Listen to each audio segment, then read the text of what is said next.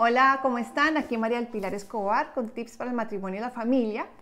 Y estamos viendo la serie de crianza y educación de los hijos. Y empezamos con el tema de las virtudes cardinales, que recordemos son cuatro. Fortaleza, prudencia, templanza y justicia. Ya vimos la fortaleza, hoy vamos a ver lo que es la prudencia, la madre de todas las virtudes.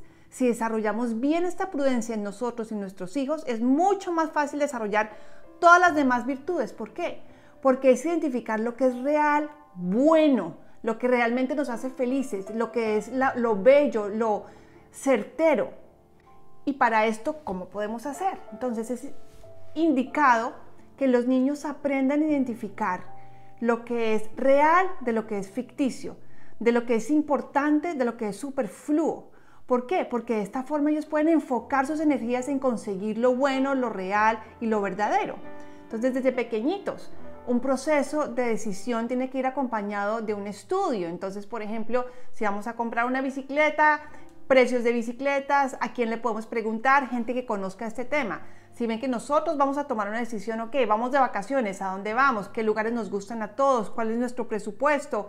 Eh, ¿Cuál podría ser más económico? Que toda decisión venga acompañado de todo un proceso de educación al respecto.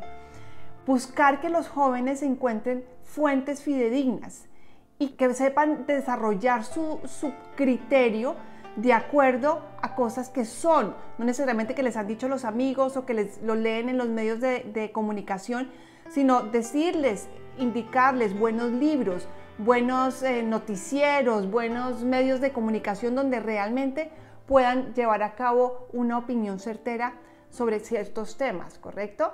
Entonces, para recopilar, muy importante en la enseñanza de la prudencia nuestro ejemplo, que los niños vean el proceso de educación y el proceso de decisión que nosotros vemos.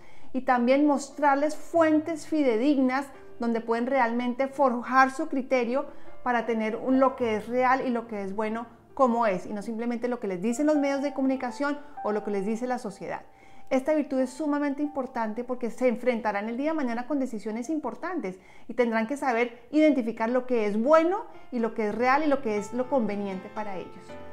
Entonces, eh, bueno, si quieren profundizar un poco más en este tema, aquí está abajo el documento, lo pueden bajar y nos vemos la próxima vez con la virtud de la templanza.